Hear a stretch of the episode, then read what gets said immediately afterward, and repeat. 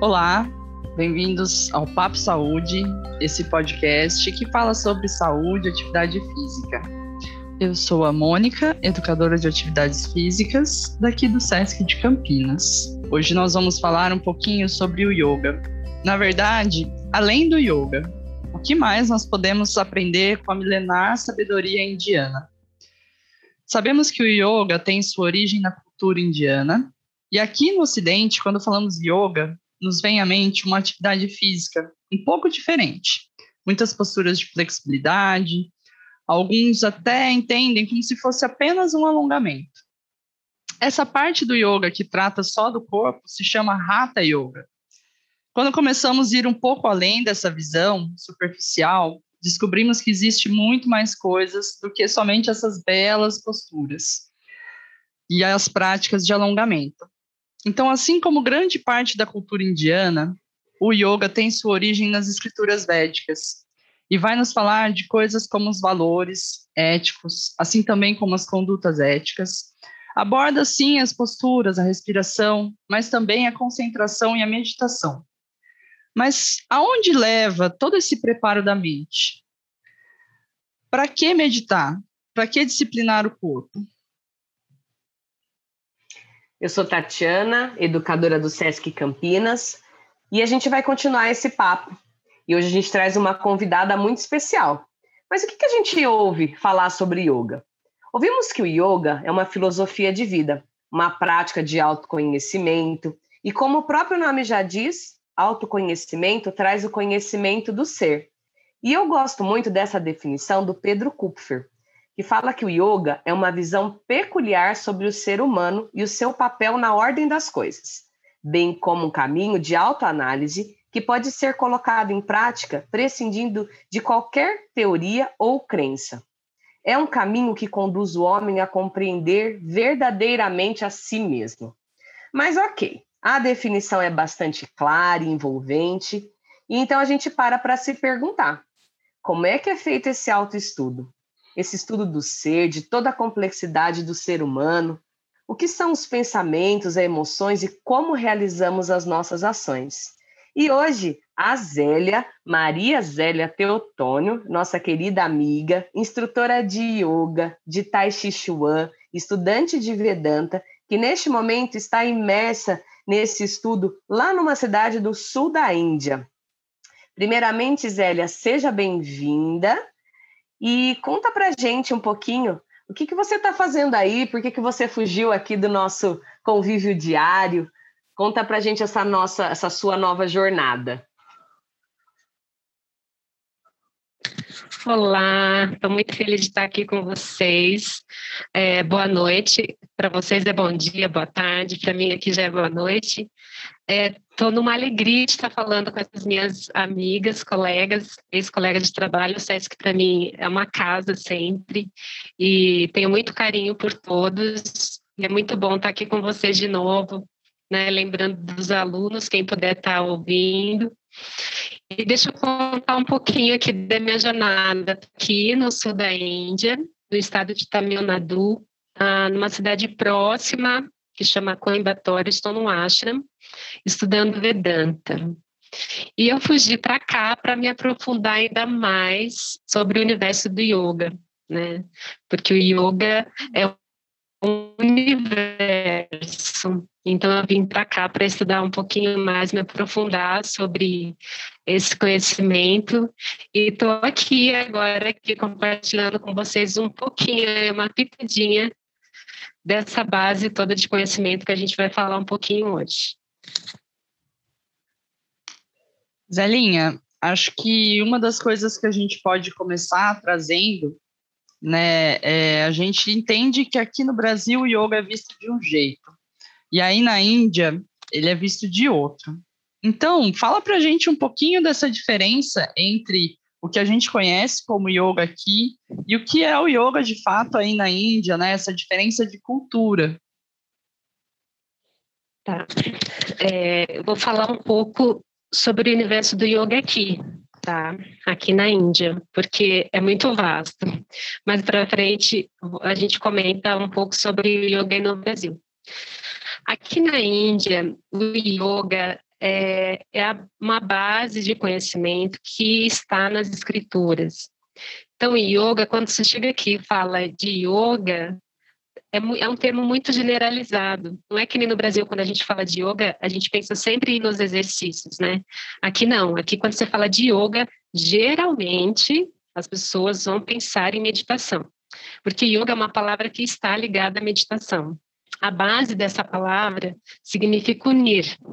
Ela vem de um, um verbo, na verdade tem algumas derivações, mas significa unir. Mas dentro desse universo do yoga, tem muitas diferenças de interpretação. Então, ela pode ser usada como meditação, por exemplo, essa palavra. Pode ser usada como Karma Yoga, que é o que Krishna usa na Gita. Né? Ele fala na Gita do Karma Yoga, é yoga. Pode ser usada como um sadhana. O que é o sadhana? Sadhana são passos que você tem que seguir para chegar a um determinado objetivo. Isso é yoga. Então, a gente observa que yoga, a forma que é usado aqui esse termo na Índia, é, é uma base para que você tenha conhecimento, para que você atinja objetivos. É muito mais do que as posturas físicas que geralmente vêm à nossa cabeça.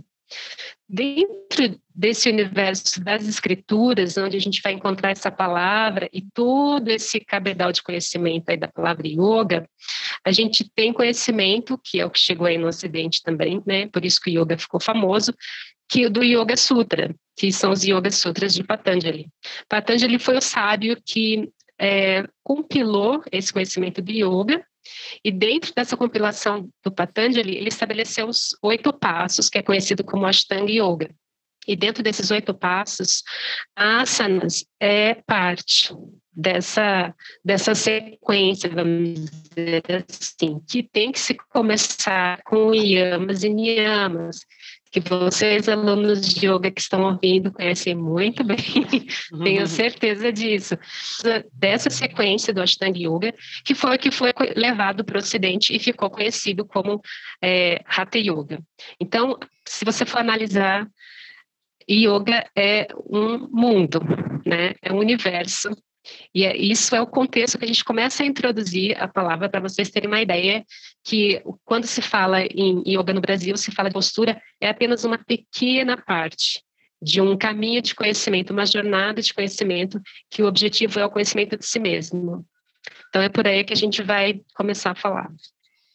É, e eu acho que é justamente aí, né, Zélia, que está a diferença do envolvimento que nós aqui no Ocidente temos e, e o pessoal aí da Índia, né? Porque aqui é uma pitada, né? A gente acha que a gente conhece o yoga, mas aí vocês vivem o yoga, né? É, e até eu sempre trago a história do meu irmão, que meu irmão é uma pessoa super cética e ele foi a trabalho para a Índia. E, e, ele voltou tão tocado porque as pessoas realmente vivem de uma outra forma, se posicionam frente ao mundo de uma outra forma. E a gente atribui tudo isso a, essa forma né, de, de enxergar é, o mundo, que é realmente viver o yoga, né? E não é, levar, o yoga, levar a parte do yoga para a nossa vida, que é o que a gente faz quando a gente só pratica, né? É, e aí, Zélia, é, eu acho que você podia contar um pouquinho para a gente sobre essa questão do, do Vedanta, né? O que, que você é, foi buscar aí? Por que, que você foi exatamente para aí, acho que por você estar tá no berço, né? Mas conta um pouquinho mais para gente. Olha, foi muito curioso eu ter vindo parar aqui para fazer esse curso. Eu vou contar rapidamente essa curiosidade, porque o meu objetivo não era inicialmente estudar Vedanta. O meu objetivo era estudar astrologia védica, que faz parte também dos livros sagrados, porque na verdade Vedas é um corpo de conhecimento, né? Então, existem separações internas, mas todos estão conectados. E aí eu comprei livros, eu vim para cá uns anos atrás, comprei um monte de livros, eu queria muito estudar astrologia védica. E voltei para o Brasil. Quando eu voltei para o Brasil, comecei a estudar os livros sozinha, é, surgiu essa oportunidade por uma amiga que me falou que ia começar o curso aqui. Esse curso ele não tem sempre, porque é um curso longo, de dois anos, dois anos e meio, às vezes três anos. Então, ele abre só de a cada três, quatro anos, termina uma turma, espera um ano e abre outra. E quando essa amiga falou, eu falei assim, nossa, que oportunidade, né? Porque eu já tinha ouvido falar desse curso através de um outro professor há uns anos atrás, e eu fiquei pensando, quando eu tiver oportunidade, eu não sei quando vai abrir o curso, vou querer fazer. E foi isso que aconteceu, né? Teve essa oportunidade, falei assim, bom, não era, estava pensando nisso agora, mas agora é a hora. Então, e aí é, eu me inscrevi no curso, né, participei de toda, todo o curso, tem uma preparação de 108 dias, que é o estudo do Bhagavad Gita, que é uma obra bem famosa, e esse curso vem gente do mundo inteiro para fazer esse curso de 108 dias, que é uma base para depois ficar aqui e fazer o curso longo. E foi isso que aconteceu, né? Fiz o curso de, de 108 dias e de, depois consegui ficar, porque a gente passa por algumas entrevistas para continuar estudando, porque isso faz parte da tradição, né? Na verdade, é, chegar para estudar não, não é só você querer, eu quero estudar e pronto. Não. Você tem que dizer o porquê, né? Qual é o seu interesse, eles têm que sentir que isso vai fazer diferença na sua vida, porque existe um comprometimento. Então, é muito sério e é muito tradicional. E aí já começa a diferença da base de conhecimento, né? E foi isso que aconteceu e agora estou aqui já desde 2019 e o curso acaba o ano que vem, em março do ano que vem. Então está sendo um mergulho muito profundo e com certeza mudou a minha vida para sempre com tudo que eu estou aprendendo aqui. É, Zelinha, eu imagino que não é tranquilo assim, né? O estudo de Vedanta, eu falo pelo pouco que a gente conhece aqui no Brasil, que eu imagino que o estudo de Vedanta feito no Brasil é bem diferente, ainda bem distante do que é o tradicional aí na Índia. É, mas eu acho que para quem está ouvindo a gente, o que, que tem a ver esse estudo de Vedanta com a prática de yoga? Pelo menos com a prática que a gente conhece aqui. Né? A gente já entendeu que o yoga aí ele tem uma outra visão, que ele é um pouco diferente do que a gente enxerga aqui, que a gente só vê um, uma frestinha mas o que, que ele tem a ver com essa prática? Eu diria que o Vedanta é para quem quer se aprofundar no yoga. Então, o aluno que quer realmente conhecer e viver o yoga na prática, ele não pode se contentar só em fazer postura. Eu falo aluno como qualquer pessoa, né? O professor também. Uhum. Mas isso é uma escolha. Então, a gente tem o, a liberdade, o livre-arbítrio de ficar só com isso, e não tem problema nenhum. não está errado, né? Não estou não tô julgando, isso não, não cabe.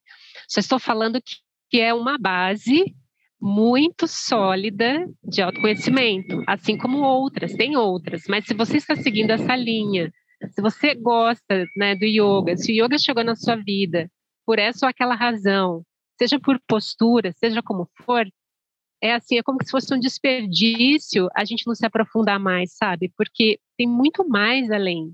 Então a gente poderia aproveitar muito mais os resultados até da prática física se a gente se aprofundar no conhecimento do que é de verdade, né? Porque o yoga, a gente aprende no yoga, mesmo no Hatha Yoga, que o nosso corpo é, ele é limitado.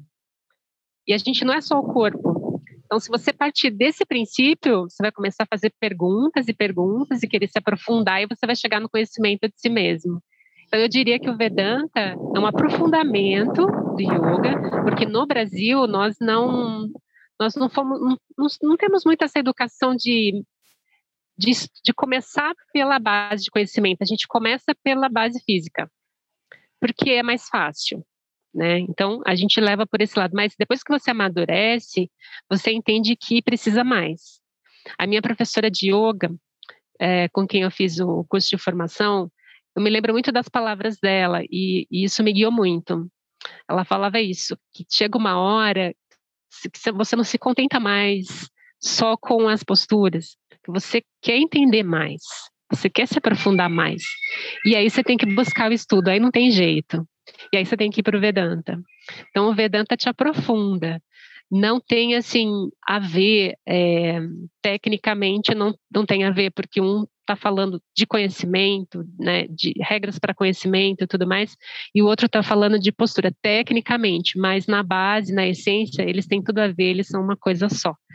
Porque o, a, os asanas são bases, são parte da preparação para que você estude. Então, não tem separação. A gente é que separa, né? A gente separa, porque a gente tem essa mente de querer separar as coisas. Mas é, é isso, eu vejo como uma extensão, um aprofundamento, e é muito bom que se tenha esse interesse em buscar esse aprofundamento. Vai se viver muito melhor, inclusive, as próprias posturas. E você até falou que a, que a gente é, vai mais pela questão do, do Hatha Yoga, né? Eu acho que é um imediatismo, né, da nossa cultura. E é Sim. o que é mais físico, mais palpável. Então, acredito que a gente geralmente vai buscar por, por essa linha, né?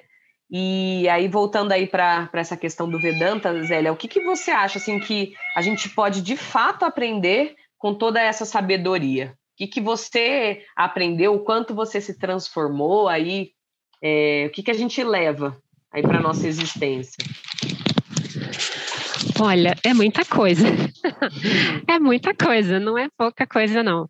Mas eu vou falar no geral, uhum. uh, numa, numa questão de cultura, tá? De cultura, e depois a gente pode se aprofundar na questão do Vedanta, porque é um choque grande cultural, né? Então, quando a gente chega aqui com essa visão ocidental que a gente tem, é, é um choque porque você vê a vida a vida simples né, do indiano e a gente julga muito, a gente critica. Aí já começa o aprendizado, né? Se você tem essa cabeça, essa mente aberta de yoga, você já começa a entender, poxa, eu tenho que aprender muita coisa aqui. E uma delas é admirar essas pessoas que vivem dessa forma e não criticá-las, né? Porque é muito fácil a gente criticar a pobreza, a bagunça, a desordem, a multidão, mas admirar a vida dessas pessoas nessas condições e ainda assim serem o que são é uma grande lição. Então, isso é uma das primeiras coisas que eu aprendi, porque eu, como a maioria das pessoas achava um absurdo, né? Ver tudo que eu via, esses trens lotados, essa coisa, sabe, de cair do trem, assim, de, de tanta gente, do trem não parar para você descer, essas coisas que não entravam na minha cabeça, sabe? Tipo assim, meu Deus, como que alguém sobrevive a isso? Mas depois você vai entendendo que a valorização que eles dão para a vida é diferente da nossa. Essas coisas são pequenas para eles, né? Essa coisa de, de ver o sagrado, como a Tati mesma falou, Tati, você falou de quando seu irmão veio para cá, isso é uma coisa que marca muito, porque não tem é, divisão, o que, que é religioso, sabe, o que, que é a vida diária, o que, que é o meu trabalho, não existe isso. Não é uma questão de religião, é uma questão de espiritualidade. E a espiritualidade é a base da vida aqui do indiano. E, então isso é muito bonito porque isso meio que dá, tem é um manual para a vida da pessoa, né? E aí você começa a entender aos poucos como que é esse pensamento. Então, eu trago para minha vida grandes aprendizados de, de respeito, né? De respeito a uma cultura diferente. A base da, da cultura é a espiritualidade e isso é levado a cada esquina. Quando você anda nas ruas das cidades, tanto das grandes quanto das pequenas, existe um mini templo sempre para Ganesha em cada esquina.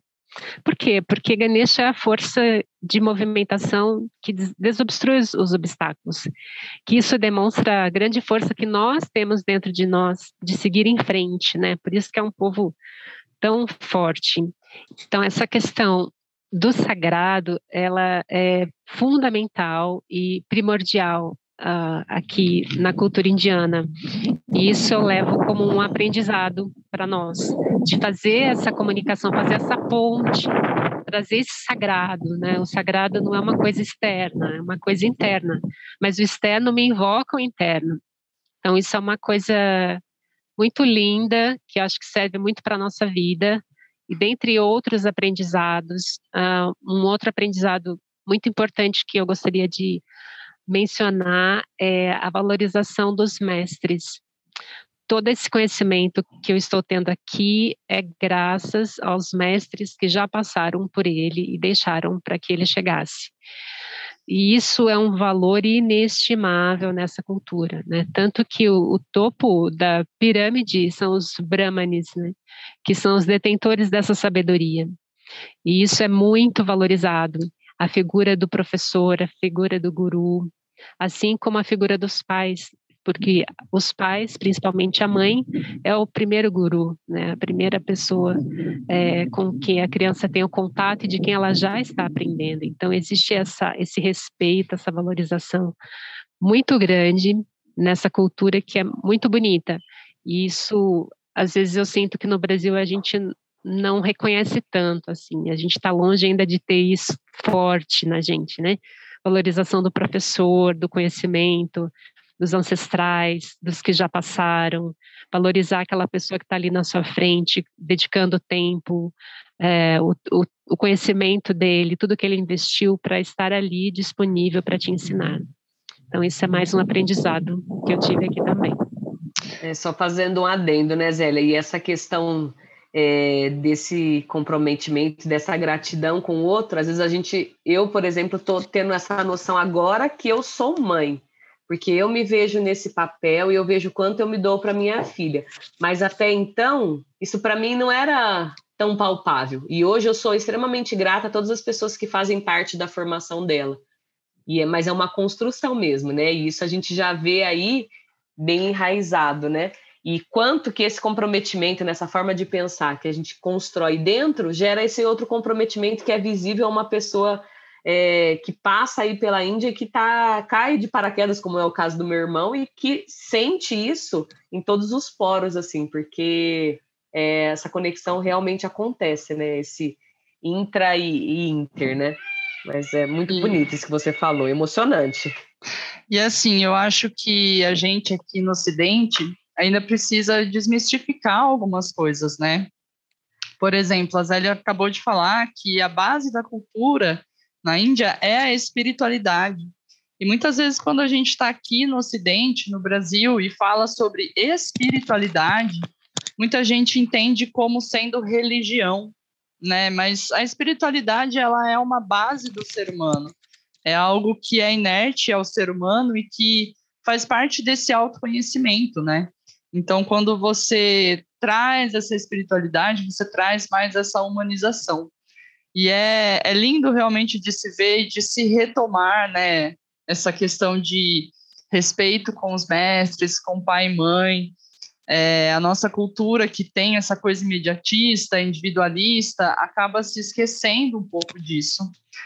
E aí, Zelinha, eu estava pensando aqui como que nós, enquanto indivíduos, né, podemos contribuir para disseminar um pouquinho dessa cultura, dessa filosofia no núcleo de relações que a gente tem.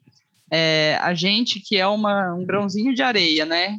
São pessoas que nascemos nessa cultura ocidental, temos essa coisa ocidental enraizada, mas estamos descobrindo um pouquinho disso, né? Como que a gente poderia contribuir? Olha, essa pergunta me traz à mente é, uma frase do, do Gandhi, que ele dizia: seja a mudança que você quer para o mundo. Então, segundo o Vedanta, vou falar aqui da visão que se tem é, dessa base de conhecimento que eu estou estudando. A gente tem que pensar sempre no nosso crescimento pessoal, porque através do nosso melhoramento é que tudo em torno vai melhorar.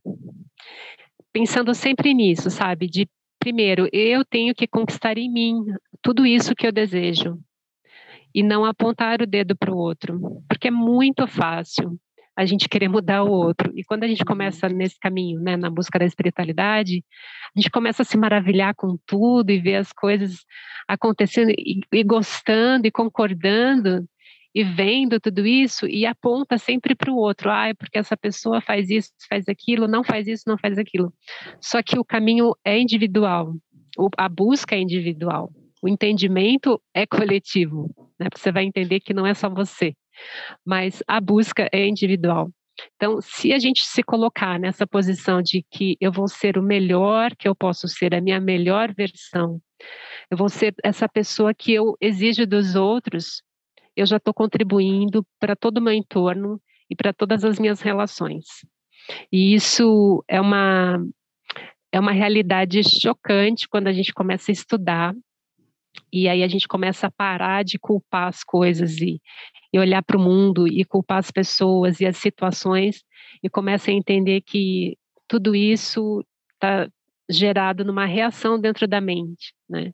Como a gente enxerga o mundo é do tamanho do conhecimento que a gente tem dentro da gente. Como a gente enxerga esse mundo, o que, que é esse mundo para mim? O que, que são as pessoas para mim? Por que, que algumas pessoas conseguem e outras pessoas não conseguem ter essa realização de si mesmos, né? Então, é, eu diria para essa essa pergunta, a resposta que eu diria é autoconhecimento. O que a gente pode fazer, como a gente pode contribuir, é se melhorar, é fazer essa mudança primeiro em si, perceber que é necessário, perceber que o caminho é para dentro, para chegar do lado de fora, e aí você não precisa fazer esforço nenhum. As pessoas vão notar, as coisas vão mudar ao seu redor, simplesmente porque você começou o seu movimento interno. Porque a mudança não é para fora, a mudança é do lado de dentro. Então, é mais profundo, não tem uma fórmula, não dá para falar, tome isso, faça aquilo, não é simples assim. É uma busca individual e única, essa do autoconhecimento. Você começa por uma postura, pode ser por uma postura de yoga, de yoga por exemplo, e você leva isso para o conhecimento do seu corpo e faz investigações e entende que outras pessoas são iguais a você e você sai do indivíduo e vai para o coletivo. Você entende que daí não tem por que os outros serem diferentes, porque todos são seres iguais a você. E aí você começa a entender que está tudo num lugar. E aí tudo faz sentido. Então a busca é individual e essa pergunta faz muito sentido para que a gente comece a olhar para dentro. E nesse caminho de busca, Zélia, é, principalmente para a gente que pensa diferente, é, é uma quebra de paradigmas, né? E surgem milhares de conflitos. É, eu, assim, não tenho um décimo daí do, do, conhecimento que você tem e o yoga mexe comigo de uma forma e me faz pensar diferente que isso é, gera alguns conflitos internos e, e, externos também, né? Porque você muda a forma de pensar e nem sempre isso é visto pelo entorno e às vezes até por você mesmo, dependendo do momento que você está, de uma forma muito tranquila, né? E como lidar com esses conflitos que podem aí aparecer intra e, e interpessoais? É, essa é, é uma ótima pergunta. eles vão aparecer inevitavelmente. É, olha, eu vou confessar para vocês, não tem um dia que não se viva sem conflito interno. Os externos, eles vão, eles vão reduzindo na medida que você vai estudando, porque você vai entendendo que é você, não é o outro. Então você acaba se mantendo um pouco mais reservado, mas os internos não tem como você fugir de você mesmo, né? Uhum. Então, essa, essa pergunta eu vou responder do ponto de vista de quem está buscando já o autoconhecimento e está buscando uma base de estudo, está indo por esse caminho.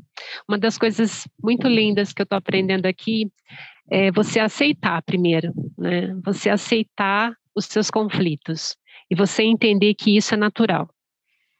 Para você não achar que isso é uma coisa, nossa, estou ficando louca, antes eu não tinha problema, agora comecei a estudar, tudo veio à tona, né? É como o meu professor fala, quando você começa a prestar atenção naquilo que você não prestava atenção antes, é, tudo se ilumina. Não é que as coisas não estavam lá, elas já estavam lá. Os nossos conflitos internos, eles já existem aí dentro de nós. Só que antes a gente estava muito ocupado com o mundo externo. Gente estava prestando atenção em tanta coisa fora. Quando você começa a parar para prestar atenção na coisa dentro, aí você percebe que tem muita coisa lá. E elas, essas coisas precisam ser encaradas, né? Essas coisas precisam ser desmistificadas. E tem que ter coragem para fazer isso. Só que tem que ter aceitação primeiro.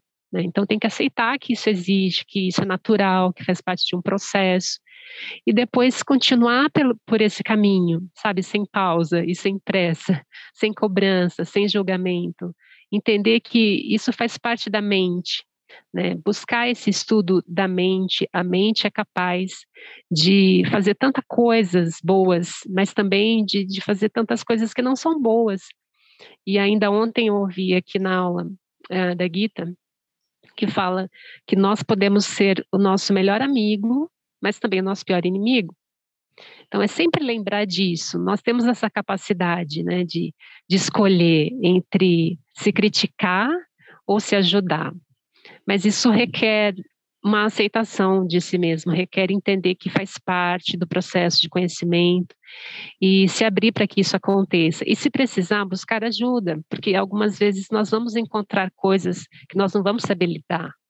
E vão vir, vão vir coisas do inconsciente. Quando a gente começa a estudar, quando você começa a praticar é, centralização para meditação, por exemplo, você começa a vir coisas na mente, começam a surgir coisas que são naturais, elas estavam lá, né? Nós temos isso. E aí o que fazer com isso? Então, aprender a buscar ajuda, sabe? Aprender a ouvir, a ouvir o corpo, a ouvir o que o corpo está tá dizendo, a prestar atenção na mente, não se deixar levar pela mente, não se julgar pelo que a mente está pensando, não se julgar pelo estado de ânimo, entender que tudo isso faz parte da natureza do corpo e que nada disso pertence a você de verdade. Isso é um, uma parte do conhecimento que a gente tem aqui que te ajuda a se aceitar, né? Então, até essa aceitação, buscar ajuda e, e continuar, porque vai passar. Essa é a natureza do corpo, a natureza da mente. Essas coisas vêm e vão, os conflitos vêm e vão. Você tem que ser firme na, na, na convicção que você quer ter do conhecimento de si mesmo e vencer esses obstáculos, porque eles vão continuar vindo, só que cada vez mais você vai encarar de uma outra forma. Então, eles não vão ser mais tão grandes, você vai aprendendo a lidar com eles. É perseverar e continuar. Nossa, quanta coisa, hein, Zelinha? Né, Tati? Dá para ficar aqui horas, né? Dá, e aprender. Dá, e, é, e a gente já vai fazendo o nosso autoestudo, né? Nessa prosa toda.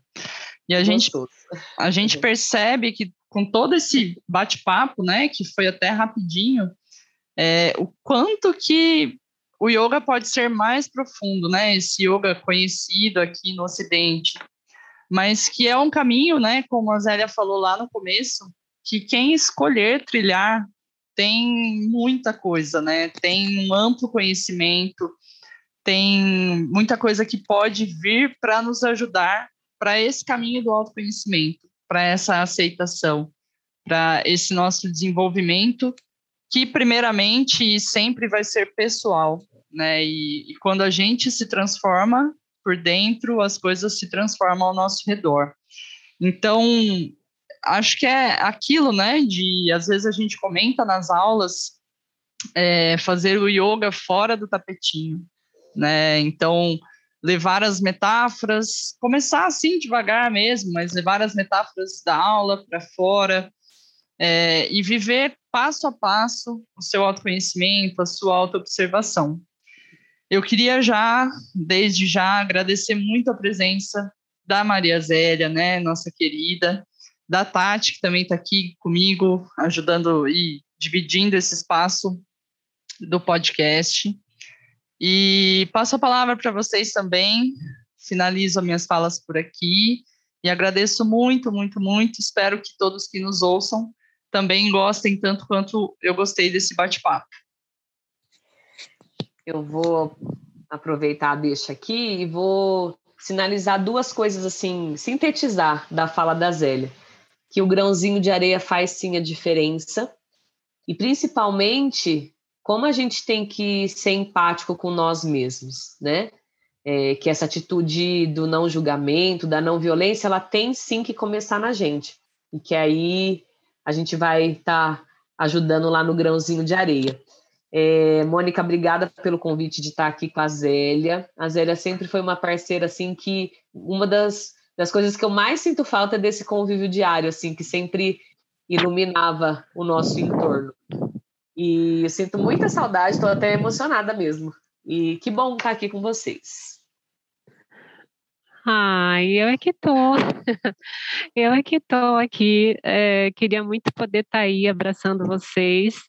Eu agradeço muito, muito, muito por esse convite. Realmente, esse assunto a gente poderia fazer mais muitos podcasts, porque ele é muito amplo, muito intenso, extenso e lindo, né? Acho que vale muito a pena a gente buscar isso dentro da gente. É uma alegria dividir um pouquinho aqui, uma gotinha das coisas que eu estou ouvindo, estou aprendendo, e do, do, meu ponto de vista, né? Sempre lembrando que a minha percepção das coisas não é a absoluto, absoluta verdade de nada, mas é a maneira com que eu estou recebendo, entendendo e passando aqui para vocês. E eu fico muito feliz com esse convite, agradeço muito. E o ano que vem eu estou por aí de volta, aí eu vejo vocês pessoalmente. muito bom. Muito obrigada.